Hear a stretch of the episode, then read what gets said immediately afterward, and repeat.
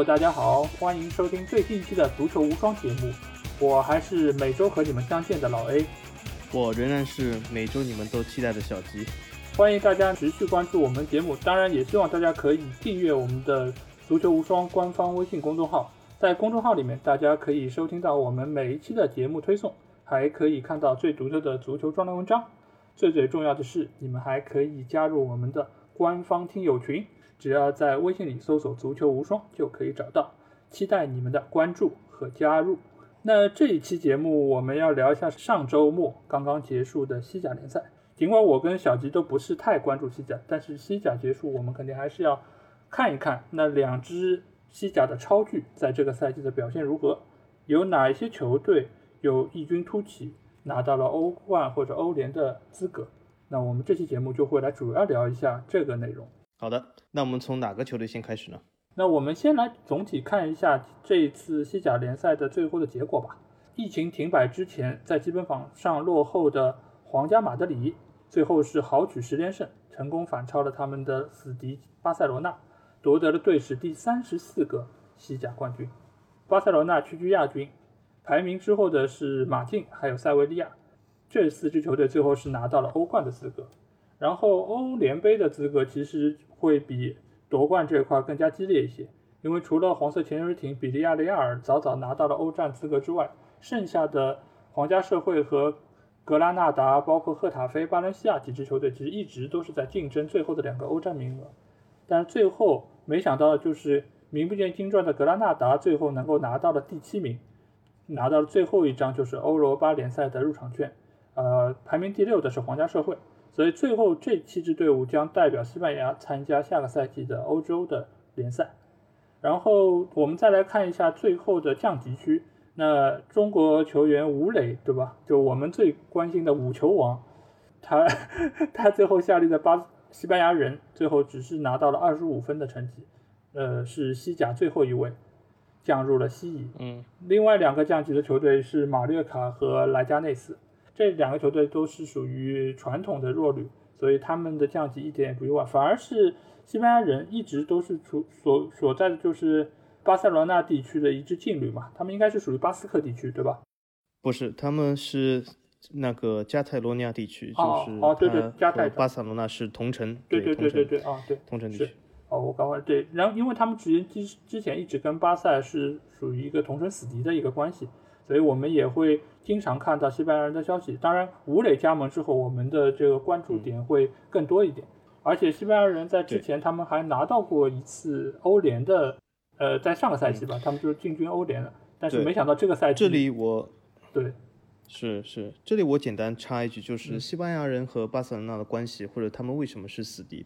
就除了同城以外，就是为什么会有这个渊源？就是巴塞罗那是加泰罗尼亚的，就是这个独独立派，然后西班牙人，我们从他的名字就可以看出，他是呢加泰罗尼亚地区或者巴塞罗那地区的，就是希望和西班牙统一在一起的一派。所以说，他们除了这个同城的关系以外，还有这个渊源是相互有矛盾的。而且我们熟知西班牙或者这个历史或者政治的这个同学可以知道，就是加泰罗尼亚一直有它的这个特殊的情节，所以西班牙人是在加泰罗尼亚地区其实是一个小众派，所以巴塞罗那的声势在当地是更大的。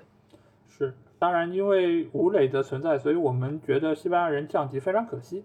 但是我们其实也可以期待一下吴磊下个赛季，如果他们能够继续在西班牙人比赛的话，我们可以看一下他在西乙的表现。当然，我们之后可能还会再讨论一下他未来可能的去向，看看五球王能不能继续在其他球队发光发热。是，其实呢，我还要就说一句，是西班牙人其实他是西甲上历史的传统劲旅，因为西甲从那个几十年前的总积分到现在，其实西班牙人是在西甲前十的，也就是他一直是非常稳定的在西甲中，所以他是西甲的历史上的传统强队。那么。他的总积分也是证证明了他现在的地位，但是很遗憾，就是他这次是降入了乙级，那么也是也是西甲损失一支传统强队，所以西甲历史上其实好像排名前十的球队里面，其实很少有降入乙级，那么西班牙人这次就是其中一次。然后我们再来看一下球员方面，在射手榜上，梅西这个赛季是二十五粒进球，获得了西甲金靴，加冕射手王。本泽马是二十一粒进球，紧随其后。然后在助攻榜方面，梅西是二十一次助攻，然后是拿到了西甲的助攻王。这个双二十的数据也是打破了赛会纪录和个人纪录。上一次实现单赛季有双二十是在阿森纳的亨利，这个记录其实已经是十七年前。所以这个赛季其实我们可以看到梅球王的表现还是非常的亮眼。十七年前是不是那个阿森纳的不败赛季啊？对，应该是的。就梅西这个层面，我们可以之后再单独来讨论一下。其他方面来说，这个赛季我还看到了一些数据，就是这个赛季的总进球是九百四十二个，场均只有两点四八个，这个其实也是零六到零七赛季以来的最低值。而且这个赛季皇马夺冠的分数是八十七分，这其实也是近十年来最低的一个夺冠的积分，因为之前尤其是前八年，基本上西甲能够夺冠的分数都至少有九十分，甚至有两个赛季是。皇马和巴萨都拿到了一百分，所以这个赛季可以看到，传统几支强队在得分上都是有所欠缺的。这个赛季还吹了一百四十九个点球，占比是达到了惊人的百分之十三点二，这个其实都是本世纪的最高。所以说这个赛季可以说西甲的点球拿到的是非常的多，可能是疫情带来的，也有可能是队伍的竞技状态造成的。这是不是从侧面证明西甲其实需要点球王 C 罗呢？点球王罗，他是专业发点球的 啊，对，尤其这个赛季在尤文，他的点球数也非常多啊。这、这个、这个我们不谈了。好，那我们就这个赛季的几支队，我们所关心几支球队来讨论一下。我们可以先来聊一下的话，就是这个赛季的皇马，因为他们首先是拿到了这个赛季的冠军，而且，呃，也是齐达内重新执掌皇马以来拿到的第一个重要的冠军。而且他们最难能可贵的是，在疫情回来之后，他们一改赛季初的低迷的状态，一波十连胜，直接逆转了巴塞罗那，拿到了这个冠军。这个冠军对他们来说还是很有说服力，我觉得。我觉得齐达内怎么说呢？嗯，我以前好像就是我们之前有一期是专门讲谁是最佳教练，我里面也没有把第一的位置给他。当时我对齐达内或许还有一些犹豫，但是我觉得这次他疫情之后的这个强势逆转夺冠，我让我其实蛮观目下看的。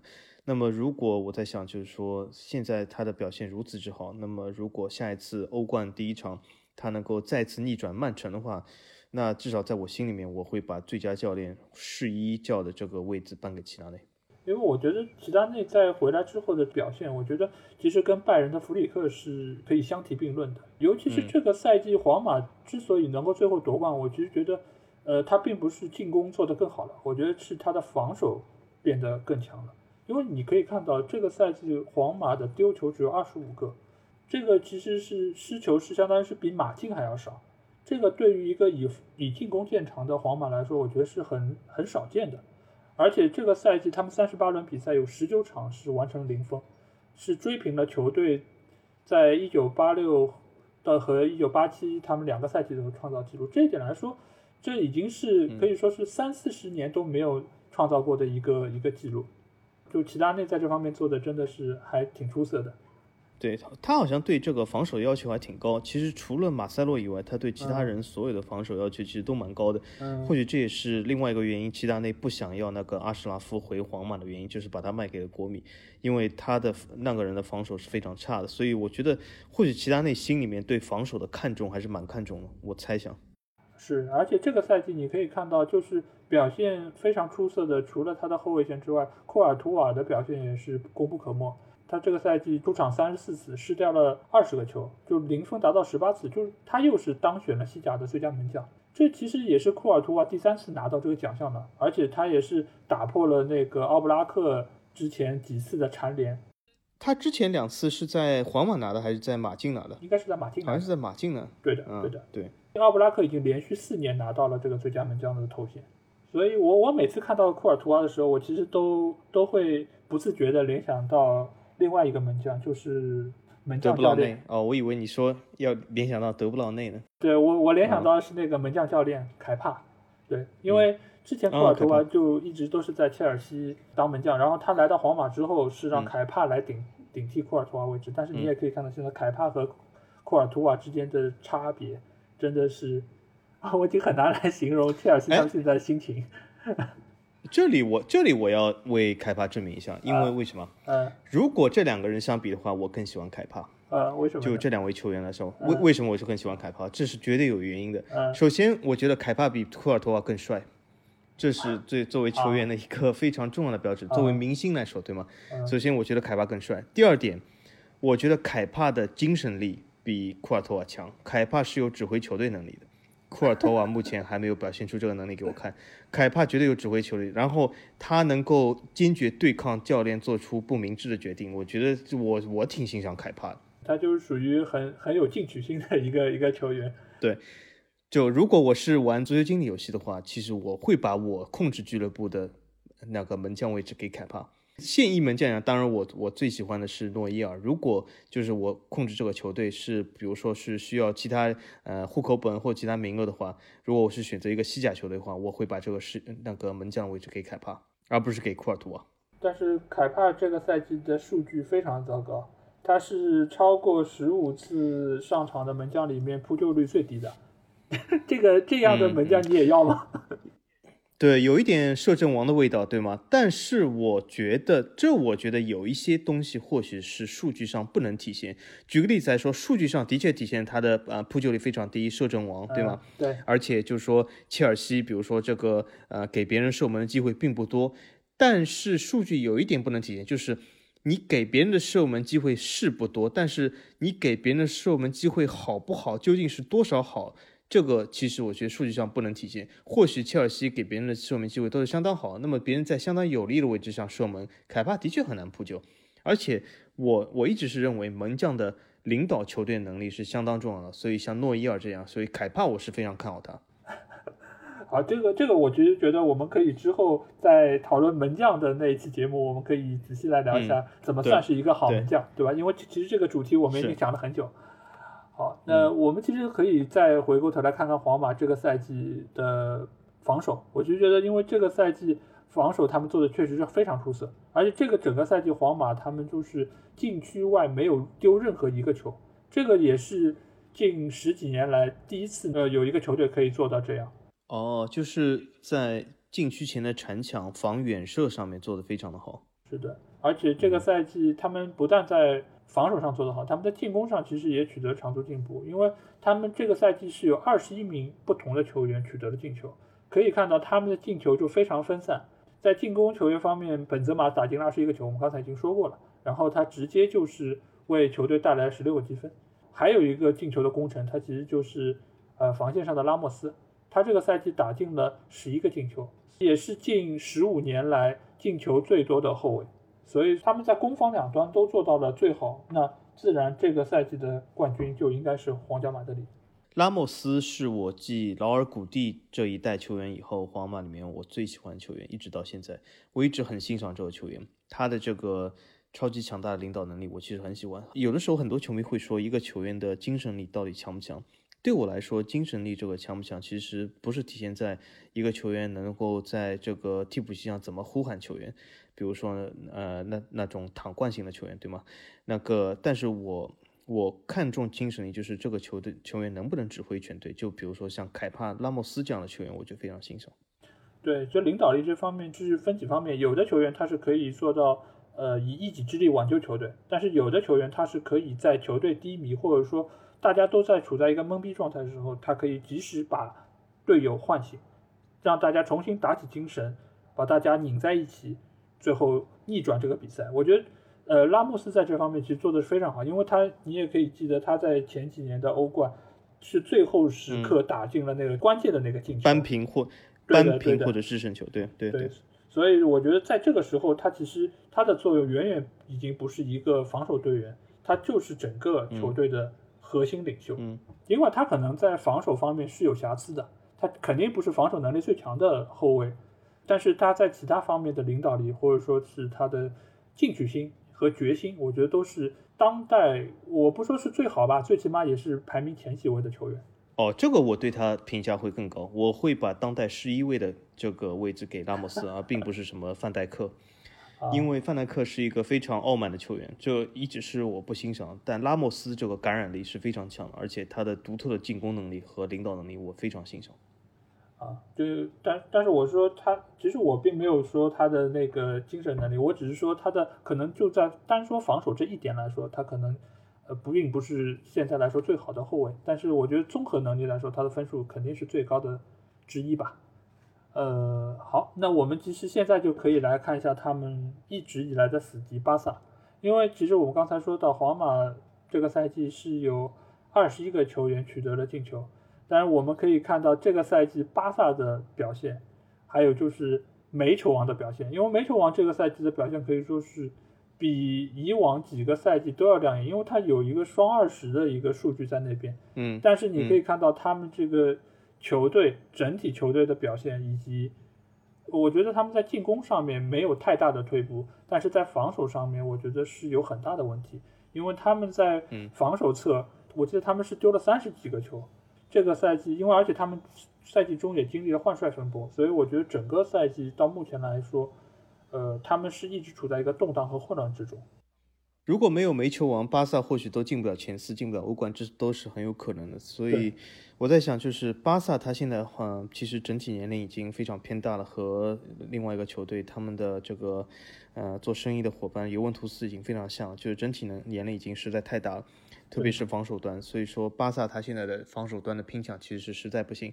如果他的门将不是那个特什施特尔根的话，那会或许会丢更多的球。他的几个老后卫，甚至说防守型中场，都已经是进入了职业生涯的末端。所以我想，巴萨现在需要一个比较强有力的领导人，就是不破不立嘛。如果再这样下去，我觉得下个赛季如果还是这班人马，比如说后场还是皮克，对吗？布教授还有这个阿尔巴。我觉得或许会丢更多的球，对，而且我觉得在目前这个当口，不要太在意，就是说转会市场上再去买什么进攻球员。我觉得他们是是应该好好把防守端给给加固一下，因为他们这个赛季我看了一下，丢了三十八个球，这个数据真的是非常糟糕。因为你想，不要说皇马，就是皇马、马竞，就是传统都是他们防守做得非常好，他们这次的丢球数甚至是多于塞维利亚，这个其实在以往的西甲来说是。很少见的，而且就下半赛程来说，我而且我觉得他们的新接手的这个教练就是塞蒂恩，我并不太知道下赛季他是不是还还会在队内执教，但是我就光看他下半赛季的表现，我相信很多巴萨球迷都是不会太满意，所以我觉得这个时候俱乐部应该要下定决心，到底是继续沿用这个教练，或者说满足他在转会上面的要求，还是这个时候适当的去找一个新的教练来接手。巴萨最近几年在转会市场上，其实一开始启动资金还是非常多的，但是瞎折腾了很多年，基本把这些有限的资金都已经折腾殆尽了。所以说，我觉得他们这个负责转会的人是负有一些非常严重的责任。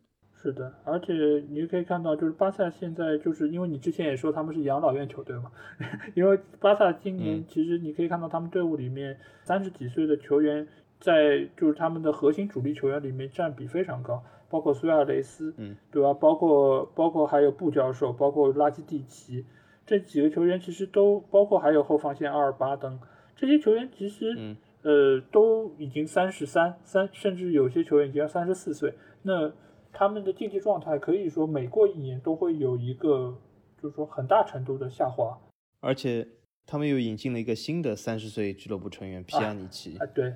对吧？嗯，所以，所以在这个层面上，我觉得他们如果要对队伍进行换血的话，真不是一个赛季能够完得成的，最起码需要延续两到三个赛季。那对于他们在未来下个赛季的表现，我真的是挺替他们担心的。而且，呃，我不知道巴萨是不是在等着看他们欧冠打完之后再来决定是这个主教练的去留，但我觉得在目前这个当口，他们应该是要想起来这个事情。巴萨是因为会员制俱乐部，所以这次主教练去留将会通过今年，因为是有一个主席选举，所以要看哪一位主席当选。如果还是现在巴梅托乌当选的话，那么塞蒂恩大概率还是会留任的，因为他这是他的心腹成员。那么，但是如果是那个主席会换人的话，那么塞蒂恩呃基本是百分之一百是要离职的，因为新的主席他们有他们自己的心腹，其中有一个主席他的。候选人是哈维，就是哈维会跟着他一起进入巴萨，这所以最终要看谁会当选。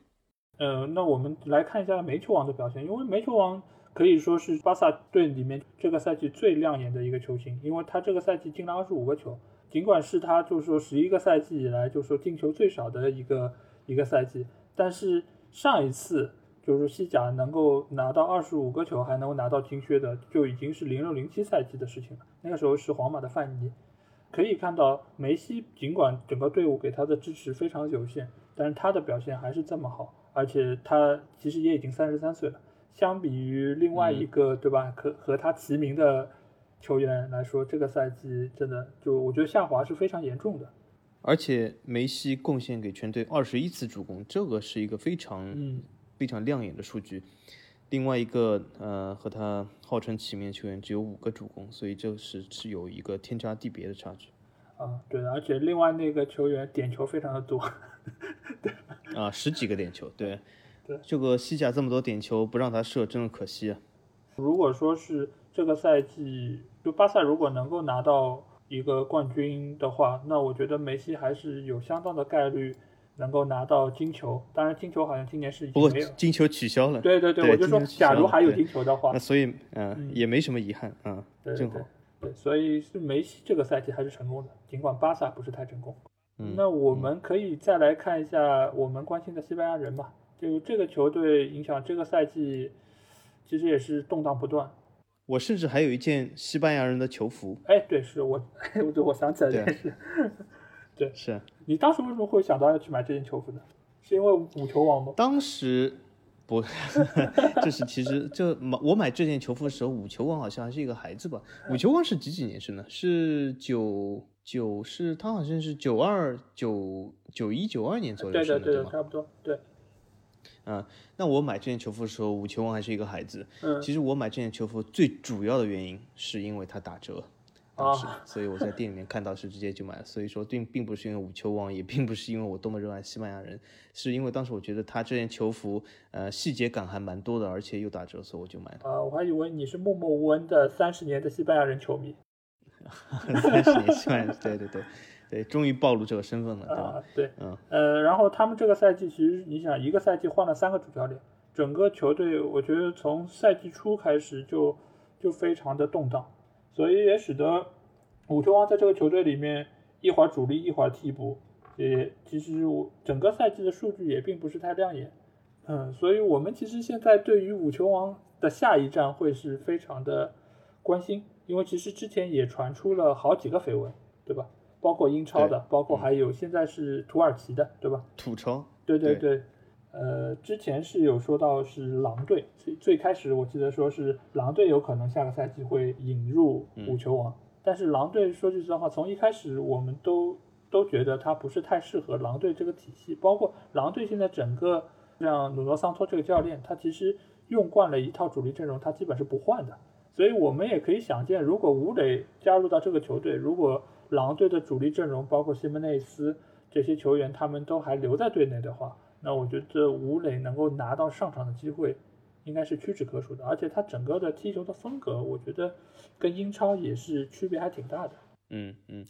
这里我想说一句，其实最关键的，其实我们呃各其实各大媒体，包括我们足球无双这个媒体，我们都其实有一个错误，就是说句实话，这种东西应该是当吴我们要看谁要吴磊，就是谁为吴磊出了报价，我们可以为吴磊选择一下。对。但现实情况是，其实没有任何一个球队为吴磊报价。其实我觉得媒体上热热闹闹都在为 吴磊选择下一个下家，可是事实是没有任何一个球队除了现有合同的西班牙人以外，还正正在这个档口要吴磊。所以说。其实从吴磊角度来说，他只有一个选择，就是留在西班牙人，因为现在没有其他任何球队要他，所以其他的其实都是多余的。当然了，作为媒体来说，我们就是肯定是看热闹心情，所以我们可以帮他分析一下，如果假定这些球队会要他的话，他应该去哪里？对，但是其实我对于中国球员留洋的这个态度一直都是属于能打上球才是最关键的，至于是不是在五大联赛或者说是在顶级联赛，我觉得都不重要。我觉得反而可以跟呃日本或者说韩国的一些留洋的选手学习，因为他们其实一般都是从二级联赛开始打起，在二级联赛拿到主力位置，然后打更多的比赛，慢慢适应他们的比赛节奏和进攻体系。在这个层面上，如果你真的是有潜力或者说有能力的话，我相信顶级联赛的队伍，不管是豪门球队还是中游球队，我觉得他们一定会发现你的能力。这个时候，你再踏入顶级联赛，呃，慢慢的就打怪升级嘛。我觉得这个是一个比较良性或者说是好的一个状态。而且这个时候，我觉得不仅仅是需要一个球员，而是需要有一批球员一起进入欧洲，而不是只是说我们靠了一个球员，而且还是通过那种可能有资方的扶持才能够进入顶级联赛。这个整个一个方式，或者说是我觉得想法，在就我们国内的这些球员就有一点不是太正确，或者说是不太符合足球的发展规律。对，其实吴磊，我觉得他打西乙没什么不好，因为，嗯，我们可以熟悉，就说这个吴磊这这件事的，嗯，我们这个听众可以看这整个赛季的西甲来说，其实西班牙人最热闹几个话题，对吧？一个话题是。呃，西班牙人其他球员实力配不上吴磊，所以说他们老是失败。吴磊其实已经非常强了，对吧？这是一个非常呃这个典型的话题，对吧？还有就是说，哦，西班牙人因为他本身实力太差，在西甲，所以说不是因为吴磊原因，他在西甲就是实力太差，所以他降级也没什么，对吗？那么既然这样的话，而且啊，第三个话题就是，其实吴磊很强，是加泰罗尼亚唯一的球王，对吧？那么综综合这三点来说，我觉得这个。呃，西乙的射手王下赛季肯定是吴磊啊，因为首先那个西班牙球员虽然我们说啊实力不强，但他如果去了西乙肯定实力强，对吧？那么在西乙其他球队比较下，他肯定是一支强队，所以是已经解决了其他所谓队友实力不够强这件事。第二件事又是吴磊是真的加泰罗尼亚球王，那么球王在西乙，我我觉得不进个二十五球总不能叫球王嘛？你看我们这次梅老板进了二十五个球还被人质疑，所以。既然球王去了西乙进了二十五个球，对吗？带领西班牙人重新升回西甲，我觉得这是一条非常光明大道。嗯，对，其实我也觉得挺好的。那我觉得不用太纠结于他能够被哪个球队收购，我觉得就踏踏实实的以我为主，把在西乙闯出一片天。尽管他现在岁数已经不小了，二十九三十了，在这个可能也是留洋的最后阶段吧，好好证明一下自己，对吧？不要因为只是进了巴萨一个球就就。动不动跟煤球王比，或者说动不动跟孙兴民比，什么亚洲一哥，这其实都没意义。嗯，或许再再从另外角度来说，就算啊有球迷分析他啊，他现在这个年龄去西乙是浪费最后的时光、最后的岁月。那么如果这个角度来看的话，那也要有其他球队要买他才行，对吧？吴磊不能天天想的就是我去西乙就是浪费时间，但是关键的一点还得要其他非西乙的球队想要他。对吧？现在我至今没有看出任何球队为他正式做出报价。当然，有可能现在时间还早，我们还有两个月时间可以看。那么至少在报价之前，吴磊说句实话，其实是没有选择。就像我们有的时候在现实生活中，我们抱怨我们现在所做的工作不好，我们抱怨啊这个工作真不好，我想离开这里。可是离开这里之前，不是应该先找到一份要接纳自己的新工作才行？对吧？我们现在就是在找到新工作之前，一直在抱怨我要离开这里。可是我真的离开了，去哪里呢？没有地方。是，所以我们可以拭目以待，看一看吴磊的下一站会是在哪里。当然，我我其实个人还是比较希望他可以，呃，踏踏实实在西乙证明一下自己，而不是去到其他一些所谓的顶级联赛，但是只是做一个看饮水机的工作。那我们现在来看一下，就是。这个赛季的球员方面的一些情况，呃，在那我觉得这个赛季其实尽管就是巴萨的成绩不好，但是梅球王其实在这个赛季创造了多个历史第一。我们可以来看一下啊，首先就是连续四个赛季成为了西甲最佳射手，这个也是历史第一。第二个是第七次加冕西甲金靴，第三个是第六次获得西甲助攻王。第四个是连续三个赛季包揽西甲的射手王和助攻王，还有就是创造了西甲二十一次助攻的新纪录，还有就是创造了二十五加二十一，就是有四十六个参与进球的神迹。最后一个是连续十一个赛季西甲入球二十五加，这个所有的这七项全部都是历史第一。那我觉得作为一个三十三岁的煤球王来说，我觉得真的是。呃，丝毫看不出他有任何就是下降的一个趋势。当然，你可以说他可能把整个球队的能量都汇聚到他自己一个人身上。但是，我觉得就光凭他的助攻数就可以看到，目前他在整个巴塞罗那的地位。你可以说他是球霸也好，或者说你可以说他把整个球队的能量都吸光了。但是我可以说，没有他，这个赛季的巴萨会是灾难级的。我觉得他也没有把能量吸光嘛。二十一次助攻代表什么？他把二十一次进球机会都给了队友，嗯，对吗？这个已经和他本身进球数已经几乎差不多了，对吗？双二十，所以我觉得他不仅是没有吸光能量，而且是给了队友无数能量。只可惜或者队友没有把握好。如果队友能够把握好的话，进球会更多，他的助攻也会更多。嗯，所以这个时候呢，怎么说呢？巴萨现在老的老，小的小，对吗？有个非常小的，今天两亿、三亿身价的法蒂，我看也没有什么大的作用，对吗？那老的又是非常老，所以我觉得巴萨现在已经就到了一个十字路口，对吗？他们其实我们刚才说吴磊不要浪费他职业生涯最后的时光，我觉得现在整个巴萨就是在浪费梅老板职业生涯最后的时光。我倒建议，其实梅西如果真的不想待在巴萨，不是有很多传闻，虽然这些都是无稽之谈，但是梅西可以考虑一下加盟我们巴黎圣日耳曼，多好，对吗？不要浪费职业生涯最好的时光，对吧？不，呃，我觉得就是在之前，就是嗯梅西最大的绯闻对象不是要去曼城和瓜迪奥拉再续前缘嘛？嗯，所以现在来说，他可能等到欧冠结束之后，呃，我觉得曼城和大巴黎应该就是他最最大的两个绯闻对象。嗯，我觉得不太不太会，嗯。嗯，因为我觉得因为为什么？巴萨也不会梅。西的绯闻，对梅西的绯闻，每一次续约都会传出来，嗯对吗？其实我们如果习惯足坛这个消息的所有的球迷都知道，每次在续约的时候，对吗？双方经纪人、球队都会放出不同的料来为自己争取谈判上的筹码，对吗？嗯所以说这是非常正常的，去一些绯闻这些，其实最终都是不会成型的啊。由于种种原因，这里我们不具体讲，但是由于种种原因，其实绯闻是不会成型的。梅西呢，这次呢，他的去留的绯闻其实是会影响到巴萨的主席选举。那么我我我就是要看最后是谁会留任，那么对对他这个所谓的绯闻也是一次终结吧。好，那我们来看一下，就是梅西的对立面是哪些人？那我们来看一下这个赛季的一些就身价过亿球员，但是表现却是非常灾难级的一些代表。呃，首先就是登贝莱，他是一点四六五亿欧元，他这个赛季只有上了五场比赛，然后只有一个入球，这个我觉得是可能是这几个人里面可能数据上最差的，因为剩下球员不管怎么说都好歹还有助攻和进球。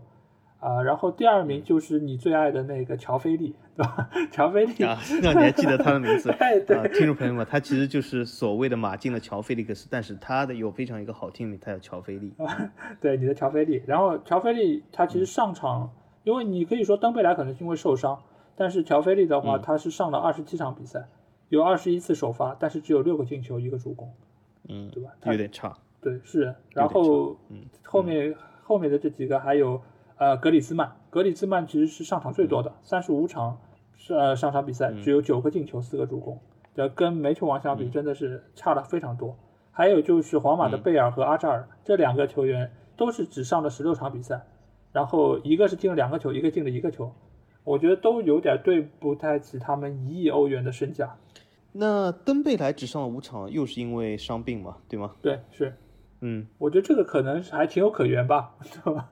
呃，先把登贝莱就是因为受伤放在一边。那么我另外四个球员里面，老爷你觉得谁最差？乔菲利、格里兹曼、贝尔、阿扎尔，谁最差？呃，我觉得肯定是贝尔最差吧。嗯，我这个看法不同。不过你先说为什么？呃我首先不说他们就是能力方面，我觉得就态度上来说，贝尔的话，他在这个队伍里面的危害性要比阿扎尔更强。他已经完全没有心思为这个队伍好好来打比赛，所以我一直觉得他在队伍一天对整个队伍的影响，或者说是负面的影响就，就是显而易见的。他现在其实就是在蹉跎自己最后的职业生涯了，所以我我对他评价在这方面会非常糟糕。但是因为贝尔的高尔夫球还是打得非常好，所以我只能把他放倒数第二。OK，那么我说我说最差球员其实是谁呢？是那个乔菲利。为什么呢？我其实的大家可以翻听我们之前说的那集 C 罗和梅西的接班人，我好甚至还选了乔菲利。对，可是那一段是在这个复赛之前。我现在觉得乔菲利这个赛季给我的看法就是我对他非常的失望。就是当然呢，我希望他日后还能恢复，因为他年纪还轻，能够真的就是兑现他的天赋。但是这个赛季我对他是蛮失望，而且我看了几场马竞的比赛，其中还包括对利物浦的那些欧冠。我觉得怎么说呢？乔菲利他没有在前场做到那个非常有天赋、有创造性的串联或者组织者。虽然我其实不期待他进很多球，因为本本身他就不是中锋打法，他其实是一个前场的组织者，或者是这种具有呃那种所谓的呃非常妙传或者创造性天赋的这个球员。但是我觉得他整体来说，他有一些呃控球，有一些盘带是还可以，可是这个没有对球队做出任何的这种。呃，致命性的一传或者致命性的一个组织进攻，我觉得他还不够。当然了，我觉得最或许我虽然把他选为最差，但是也不能说全部都怪他，因为他就是我在之前的呃梅罗接班人里面就说到，他有一个非常不利的一点，就是他找到了一个球队是呃西蒙尼的球队，这对他的成长其实是不利的。如果是一个受邀或者是怎么样。呃，托马斯这样的球员，他在西蒙尼帅下其实是可以打出身价的。那么乔菲利来说呢，就是他非常的不走运，他碰到了西蒙尼。西蒙尼本身就是一个进攻便秘的调教师，所以他本身在他的打法之下进攻就是不行。那么乔菲利碰到了西蒙尼，其实说也是一个人生的坎坷。当然了，也是西蒙尼欣赏他，给他这次机会，但很不才就是欣赏他的人并不是一个进攻大师。如果乔菲利，我们想一下。我其实不知道，呃，或许是瓜迪奥拉看不上他。如果乔菲利加盟曼城，呃，或者加盟这个伪传控的萨里的尤文，会不会发挥更好一点？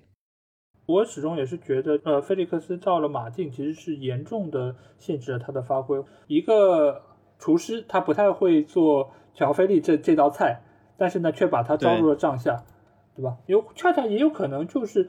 他觉得这个队伍里面少这样的类型，所以他引入了他。但是他没有想到的是，这个体系本身就不适合这样的球员在里面发挥出他的才能。有一点像，比如说花了嗯一个非常高昂的代价买了一块顶级牛排，然后用这块牛排来炖牛肉汤了。但是你炖牛肉汤，对你好歹还能吃到嘴里。但是乔菲利在这个里面其实是双方都互相伤害吧？我觉得这个这个层面上，嗯，就双一个双输的结果。所以，我我其实倒是挺期待他能够怎么讲，呃，唆使他的经纪人赶紧把他给换到其他的队伍。我觉得不管是什么队伍，最起码是以进攻为主的队伍可能会更好一点，因为他其实这么年轻。我觉得他的他的风格很适合这种打传控的球队。我觉得他比如说去跑轰球队，像多特蒙德、莱比锡这样也不是很适合，因为他的速度什么都是一般般的，冲击力。但是我觉得他非常适合这个传控球队啊，比如说曼城，刚才我说的曼城，不论是真伪传控对吧？曼城也好，尤文也好，巴萨也好，都挺适合他的。其实巴萨其实完全可以，我现在可以出一招，巴萨用格里兹曼重新换回乔菲利啊，对吗？完全可以。但但格里兹曼岁数大了，对吧？这菲利克斯还是挺年轻的。那么再加一个登贝莱，二换一，对吧？登贝莱一个玻璃人，你就是把不要的都给送了，是吧？但是我觉得是挺可惜的，乔菲利这样子的表现蛮可惜的。是的，而且我觉得明年就要欧洲杯了，他应该是被将来作为葡萄牙的核心球员来寄予期望的。所以在这个层面上，我觉得他应该是要想一想，在这个赛季结束之后，是不是有机会可以去到其他球队？因为我相信他的能力还是会被大多数球队所认可。所以在这个时候，我觉得是时候可以想一想，应该去哪里发展。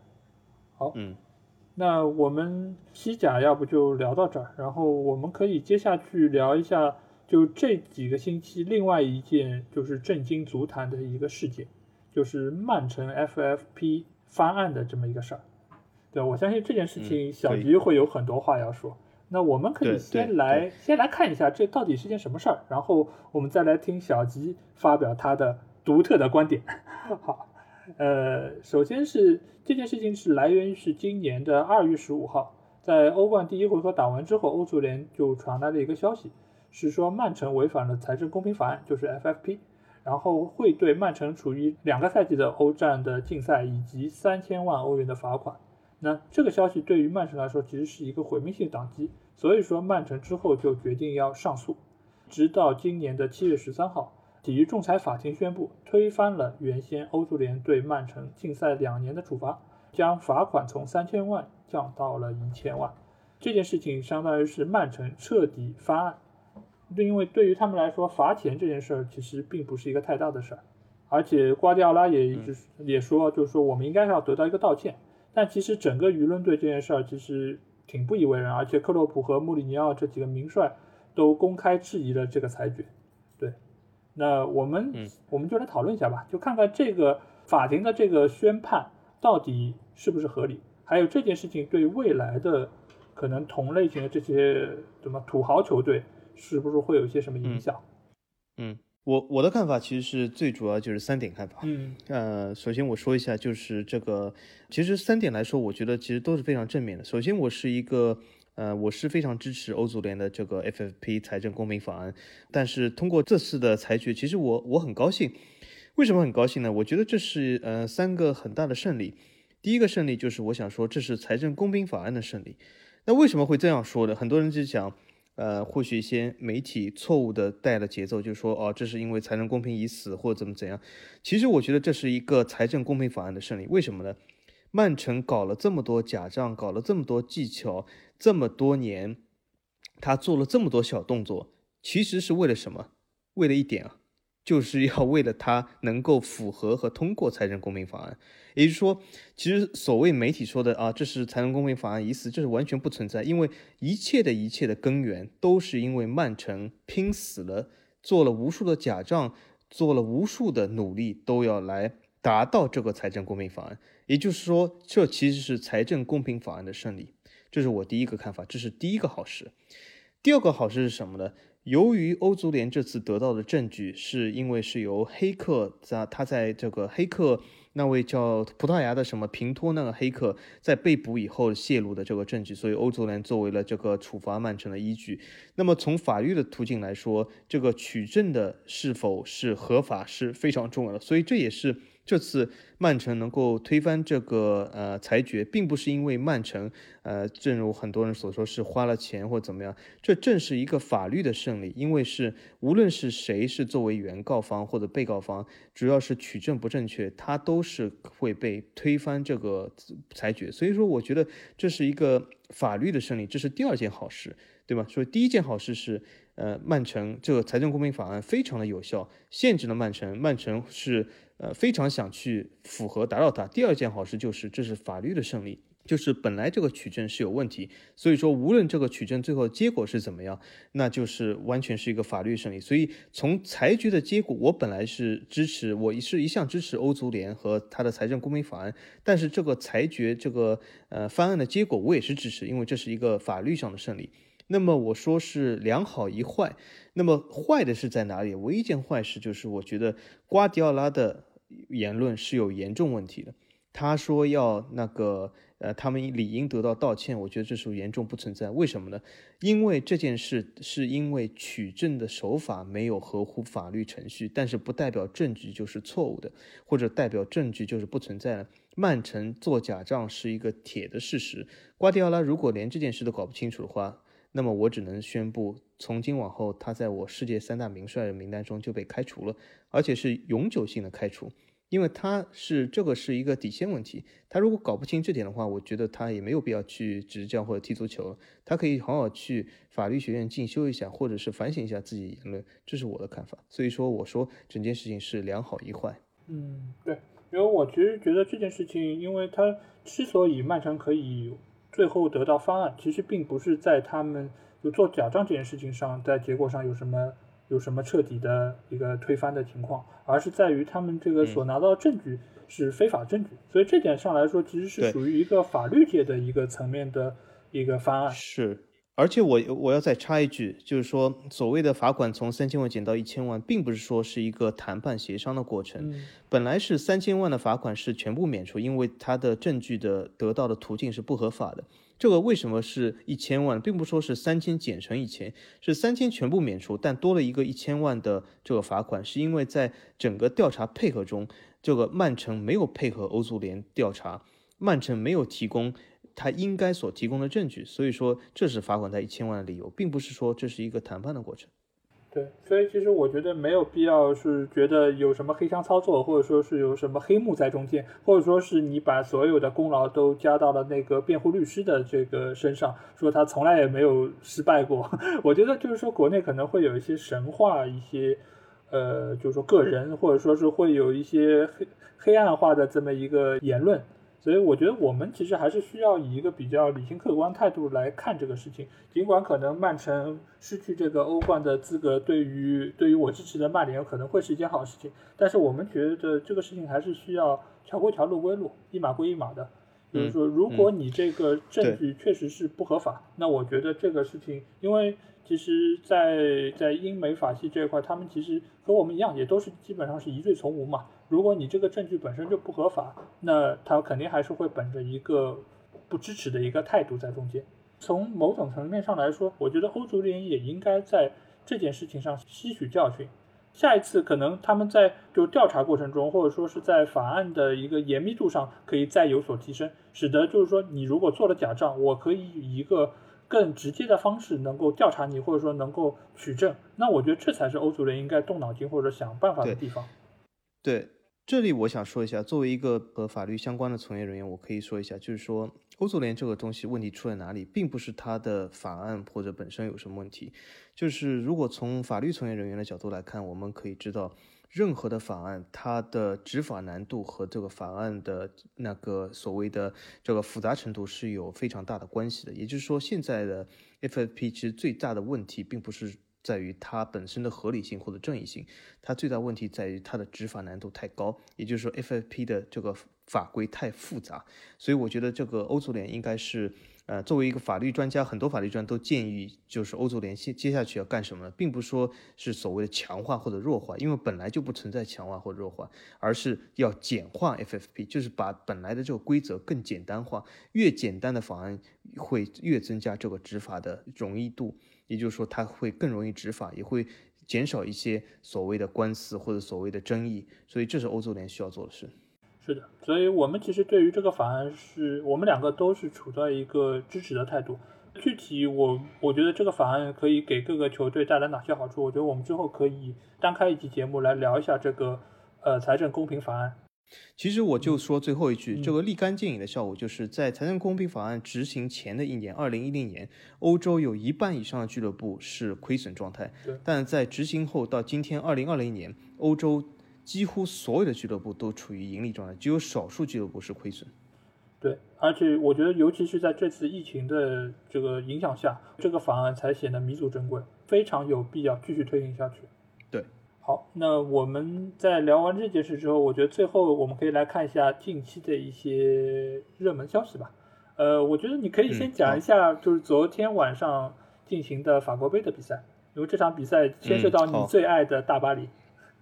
啊，最爱的之一啊，之一，所以 不是唯一的球队。那 那如果说，嗯，这场比赛怎么说呢？嗯，我觉得还是蛮有意义的。为什么？比赛本身来说。呃，我好好像还蛮挺挺好看的，这个节奏还是蛮快，还是蛮激烈的啊，中间还发生了打斗。那么足球上场上这样久违的打斗，我们已经呃很很久没有看过了。那么怎么说呢？呃，这这场比赛我觉得是大巴黎复赛以后的第一场。呃，有些球员或许还不在状态，但是呢，总体来说呢，双方我至少可以看出体能上没有什么大的问题。呃，比赛的质量本身来说并不是很高，因为为什么呢？这个圣安蒂安的打法好像还是蛮野蛮粗糙的。但是呢，我觉得双方的状态还行，整整体比赛节奏还是快的。然后呢，双方都有投入进攻的意愿。上半场一度其实圣安蒂安还有点控制住了比赛，我以为圣安蒂安要是成了大巴黎要准备压制打法，控球率也好，传球也好。都是全面压制大巴黎。那么下半场比赛以后，大巴黎有点苏醒，就是基本翻转过来。那么整场比赛里面，其实呃，大巴黎最后的夺冠也不是说呃是一个非常惊讶的结果。呃，其实这场比赛最大的呃关注点，倒也不能说是亮点，就是姆巴佩的受伤。对。呃，也这也是因为这个受伤导致了一些呃一次非常严重的打斗啊，对方那个圣安迪的门将好像火气非常大，狂奔了这么多地方，然后一下冲入这个人群，所以说怎么说呢？嗯，我觉得姆巴佩受伤对大巴黎今后的欧冠之旅来说是呃，一个比较大的影响。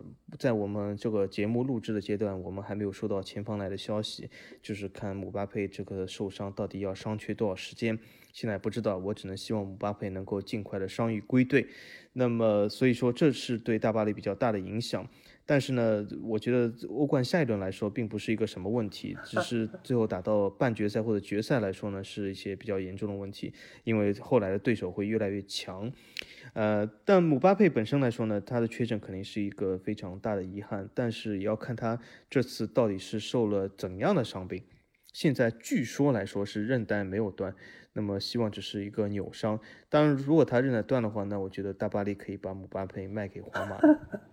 那么由皇马来接盘这个这个新球员，巴拉巴利可以去找到新的姆巴佩，所以这还是一件可行的事。呃，因为我们看到这个受伤的场面，其实还是非常触目惊心，因为他整个脚的那个脚踝这个位置其实都扭曲扭曲过来，所以其实完全都是靠可能他本身的身体素质才能决定他到底这个伤情是严重到一个什么程度。但是目前就像刚才小吉说到的，我们得到消息基本上是。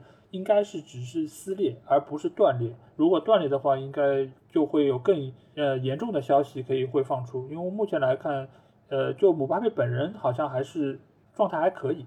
就目前来说，我可能会有一些伤停的影响，但具体会不会影响到欧冠的比赛，我们其实还可以之后再来关注一下。除了这场比赛之外，其实大巴黎应该之后还有几场，就是说法联杯的比赛，是不是？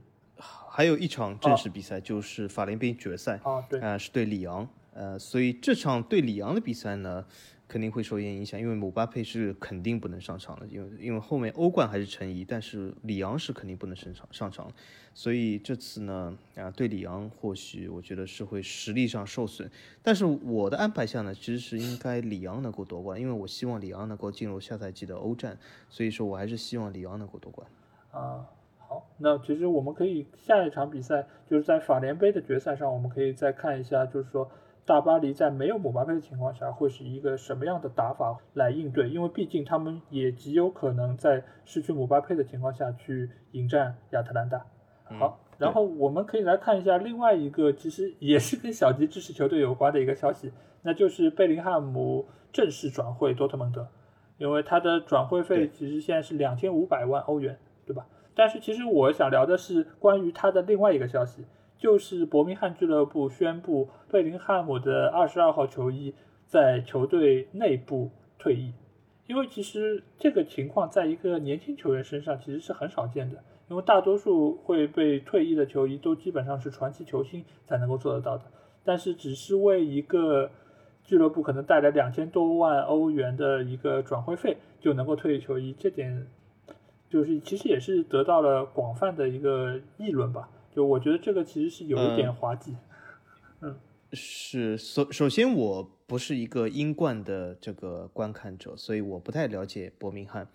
那我我我就想问一下，伯明翰历史上最高身价是他吗？如果是他，那么退役还是有一定道理。呃，伯明翰最高身价有没有超过过两千多万欧元的？有这样的球员，因为我也没有具体去查过，但是我觉得两千万首先也不是一个太高的一个数字。但是其实俱乐部他们给到退役球衣这件事情的理由是，是为了激励之后的年轻球员，因为其实也是树立一个榜样的作用吧。我觉得这个可能是他们退役球衣的一个一个最大的目的，对吧？如果说我只是因为卖出一个两千万的球员，我就给你退役球衣，那我觉得他们这个球衣好像也不是太值钱。啊，是是，那么那么那么，如果不是这个原因的话，那么贝林汉或者贝林厄姆，不管他叫什么名字，他那个上赛季踢的好吗？我我因为不知道，他真的是那个如有神助，是统治级表现吗？呃，其实我我只是看了他的数据，因为数据上来说都是个位数，其实也并不是太好，好像是四个进球，三个进球，四个进球，几个助攻吧。就其实就数据上来说，我也不是太清楚为什么他会受到这么多球队的关注。当然，我们下个赛季可以看看多特的比赛是不是物有所值吧。我觉得，嗯嗯，但是我觉得他这样子做好像身上背负的压力蛮大的。对他如果在多特没打出来的话，或者头几场没打出来的话，我觉得他压力蛮大。首先，母队连把他的球衣都已经退役了，所以他就再踢不好，我觉得他他如果。举个例子来说，有些球员他不是踢不好，还可以回归母队。对，那贝林厄姆如果回归伯明翰，那怎么办？球衣都已经退役了，那他怎么办呢？是个问题。对，我也觉得这个问题其实还挺大的。啊，对他也就是没有退路了，破釜沉舟，对吗？没有退路，背水一战了。对啊，那么希望他能够踢出来。但是我也是觉得伯明翰这个球队好像为。呃，一个十七岁球员就是呃离开退役号码，可以说是从某种角度来说，可以说是一个极具人情味的俱乐部。从另外一种角度，也可以说好像是一个呃，好像所谓的就是好像这个不是很要呃，就是以面子为重的俱乐部，是不是？我说的够婉转。对我，我懂你意思。对，因为好歹伯明翰以前也是一个英超球队，他也是从英超降级的一个球队。所以我觉得做出这个决定真的挺让我意外的，而且他们作为伯明翰这么一个英国大城市下的球队来说，哎，挺，我不知道他们他们是怎么考虑这个事儿，他们是觉得维拉这个赛季要降级了吗？大家在在这个时候再先放点消息出来，让大家能够更关注伯明翰队。伯明翰这赛季在英冠怎么样？好像也是中游一般般，对吧？对，他没有没有拿到升级的资格。哦，那好吧，那啊啊，或许或许他们就特别喜欢贝林汉姆，或许这是怎么说呢？呃，那那我我只能从，因为他贝林汉姆呃既然是加盟我喜欢的球队，那我只能祝愿这个伯明翰做出一个呃很好的决定，希望他以后会有更多的号码退役吧。嗯，是的。嗯，好，那我觉得要不这期节目就聊到这儿，然后我可以其实。呃，先预告一下下周的节目，因为下周肯定是英超就结束了。我们下周大概率做的就是英超的盘点，以及我们可以拭目以待看一看。呃，其实，在我们节目上线的时候，英超的大结局已经出来了。但是我我在对对对对，所以我觉得我在这边还是要给曼联一个 一个良好的祝福，就是希望他们一个爱的鼓励。对对对对对，他们可以拿到一个爱的爱的鼓励。嗯。对，嗯，哦，对我们节目上线的时候，正好是英超大结局结束结束的那一天，对吗？呃，就是周一嘛，周一是第二天，因为那个是周日晚上。啊，我觉得没什么问题。嗯，我也这么觉得。老 A，老 A 可以放心。那么，那既然是这这么好玩的话，那么就让听众朋友听一下嘛。那在你们听节目的时候，你们既然已经知道结果了，啊，我就来稍微预测一下吧。嗯，我觉得英超进入欧冠球队，呃，利物浦和曼城是没有问题，对吗？对。那个，我觉得最后两个球队是曼联和，嗯，下一个比较重要，因为曼联好像也是稳健。我觉得是曼联和莱斯特城。然后呢，呃，我们的切尔西、狼队和阿森纳将会参加下一个赛季的欧联。呃，不是阿森纳哦哦，你那你你是要觉得阿森纳能够拿到足总杯冠军是吧？是是，切尔西就是输掉了足总杯，也会输掉欧冠前四。哇，那这个大这个大胆了，这个这个预测，我觉得如果如果能够最终如你所说，那。你可以封神了，那我们来看一看到底。对我就要封神，这就是封神之战。好，那我们就来看看小吉的预测是不是能够能够最终能够实现吧。我觉得这个结果，哎，真的要是实现的话，还蛮独特的，对吧？我觉得，当然，当然，你这个不是说下周一就能知道，因为足总杯还没打呢。对，但是足总杯，对对对。但是你最起码前四的预测已经很清楚了。嗯，好，那我们就拭目以待吧。好吧，好，拭目以待。好，那今天节目就到这儿，还是希望大家可以关注我们的公号“足球无双”。嗯，好，我们下周同一时间再见。再见。